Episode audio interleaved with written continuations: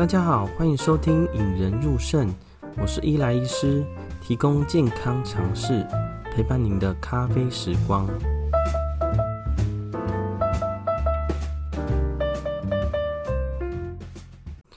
哦，最近奥运终于告一段落了啦，呃，大家也是一直封奥运嘛，但我也不例外啦，就看着桌球、羽球啊，或是像现在的呃篮球。我其实都会觉得那些运动员好了不起哦，坚持了好几个月、好几年哦，甚至有时候小时候就练到大，就是为了这一这一届或者下一届的奥运。那当然也不乏一些常青树啊，像是呃我们国家的庄智渊啊，或是像德国的波尔打桌球，呃庄智渊打了五届奥运，波尔打了第六届奥运哦，他们都是一个常青树啦哦，那。看完就觉得哇，他们也真的是坚持非常久。但第一个，他们能坚持的理由呢，一定是有一个天赋热情嘛。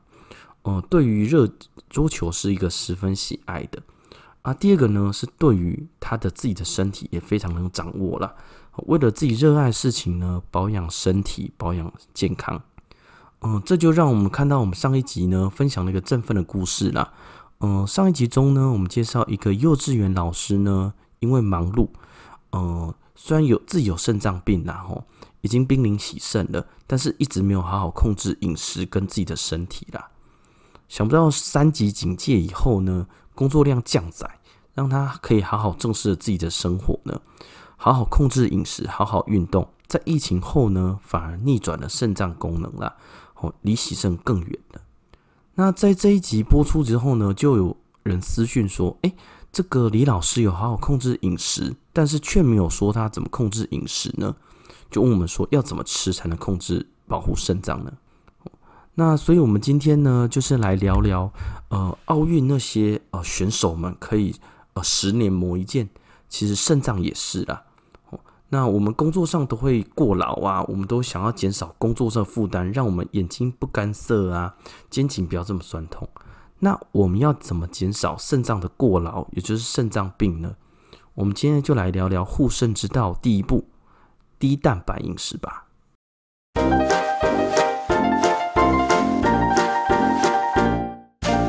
嗯，说到保护肾脏呢，很多人都会觉得说，哎，要吃什么？很多呃病人在诊间呢，都会问我们说，哎。呃，医师啊，我这个肾脏哦已经开始不好了，那你觉得我应该要吃什么呢？好，那这时候呢，我们通常的回答是，其实肾脏不好，我们应该要讨论的是，你不要吃什么，或你不要做什么，让你的肾脏继续恶化下去。哦，就像我们之前有提到的，肾脏功能呢会随着年龄呢慢慢衰退下去，所以我们必须减少肾脏的负担。你工作量太大的时候，你的身体会觉得好累好累，呃，身体累啊，心累啊，哦。但是呢，假如说你是一个呃肾脏病的话，哦，它也像过劳一样，你一直在加重肾脏的负担，那它真的就会更早期衰竭。哦，假设我们的肾脏呢，每个人都可以用到一百岁，但是呢，你如果非常非常呃操它，让它非常非常过劳的话呢，它可能甚至。会只用到四五十岁就不行了，所以假如要保护肾脏，第一件事情呢，就是不要，千万不要让它过劳了。哦，过劳会让它早期就衰竭掉。那肾脏的工作呢，大部分是做什么呢？其实它的工作呢，但大家都知道，肾脏排要做的事情是排除我们的废物嘛。哦，多余的水啊，多余的呃毒素啊，呃，那这些毒素里面呢，主要是指含氮废物啦。那身体的含氮废物怎么来呢？呃，其实大家都知道了吼，我们热量的来源呢，大部分分三种嘛吼，糖分啊、脂肪啊、蛋白质啊，吼，其实这三种呢，都人体都是需要的，哦。但是当你摄取蛋白质比较高的时候呢，大家都知道，蛋白质吃到身体里面会变成氨基酸，经过了一大堆的呃作用呢，像转氨基作用，它要变成新的氨基酸。脱氨基作用呢，它会变成含氮废物，也就是我们所谓的尿素啦。那尿素当然就是尿中的主要成分嘛，会从肾脏排除掉。哦，但是你这样子，呃，例如说我的工作是看诊，哦，呃，我每天看一百个含氮废物是 OK 的，但是让我这样子看了一千个含氮废物，看了呃，本来我可以看到三十年，但是我这样子看了每每天都看了一千个含氮废物，接下来呢，我可能就只能看那个十年，我的肾脏就不好了。所以呢，大家都知道肾脏呢，呃，既然你要减少它的工作量，就必须减少含氮废物的产生了。那要减少含氮废物的产生呢，其中一步骤就是呃减少它的摄取。好，那大家会说，呃，减少它的摄取，大概要摄取多少才是减少呢？我们用一个健保局呢，或者台湾的建议呢，呃，每个成人呢，应该要摄取的量为每公斤每日一到一点二克啦。好，就说现现在在听的你们呢，假设是六十公斤。那你一天可以吃六十到七十二克的蛋白质，这叫正常的摄取量。那其实大家会觉得，哎，这些量到底是多少呢？哦，大家其实比较呃简单的做法就是去 Seven Eleven 嘛，吼，呃，每个像御饭团啊，像一一个粥一个便当，都有总热量表，里面有蛋白质的含量啦，哦，上面都会有标示。其实我们随随便便大部分的一餐呢，就至少含了大概呃二十到三十克了。就说，假如说我每一餐都是吃 Seven Eleven 的便当，可能吃两到三个就会超量了。如果我有肾脏病呢，那我必须要低蛋白饮食。那低蛋白饮食，所谓的低蛋白饮食，大概是落在多少的蛋白质才算低蛋白呢？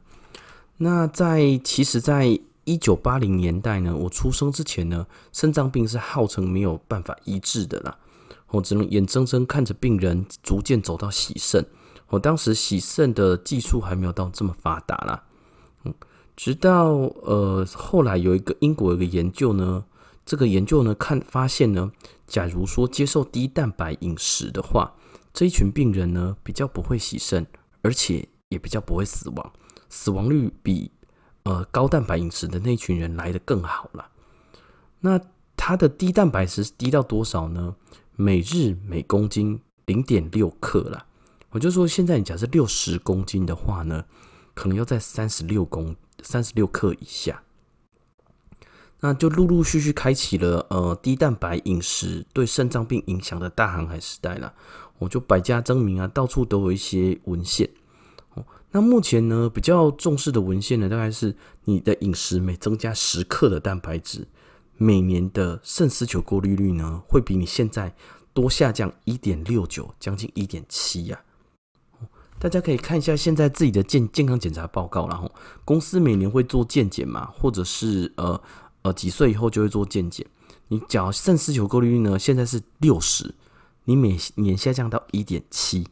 当你下降到个位数，就是十以下的时候呢，其实不到二十年哦。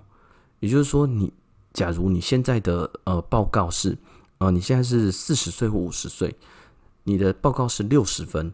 那可能不到二十年你就必须要洗肾了，这是一个很可怕的数字啦。所以呢，假如大家有呃有肾脏病的话，我们会建议一定要低蛋白饮食，必须小于每公斤每天零点六克啦。好，大家会说哇，这样子很难呢。假如呃诶一份蛋白质是七克的话，那也就是我一天顶多吃到四颗蛋。呃，吃两碗呃两碗饭加四颗蛋，大概就快过量了。好，那这时候呢，大家都知道热量来源不会只有蛋白质嘛，有糖分啊跟脂肪，就是必须要摄取足够的热量了。嗯，这时候有人会问说，哎，其实我有听说啊，什么地中海饮食啊、德蔬饮食啊，是不是会比较好？哦，那这个其实在国外呢，有一大堆文章在讨论了吼。那主要讨论了几个呢？一个是动物性蛋白跟植物性蛋白哪一个会比较好？那以现在来说呢，虽然动物性蛋白是高生物价的蛋白质啊，哦，就是它的呃生生物可用率更高哦，所以大家都知道，哈健身的人啊，几乎都还是建议吃动物性蛋白嘛。但是动物性蛋白呢，你吃越多，比例越高哦。同样的蛋白质量，你动物性蛋白的比例越高，你会蛋白尿的机会越高。增加洗肾的风险呢，甚至会高达四成啦。假如说你都吃红肉或者加工肉呢，也会增加洗肾的负担呐。那吃植物呢，则会植物性蛋白呢，可减少二十四趴了。就说，假如说你蛋白质要挑的话呢，还是建议吃植物性蛋白，远比动物性蛋白对于肾脏会来得更好啊。嗯、进一段音乐后，我们再回来。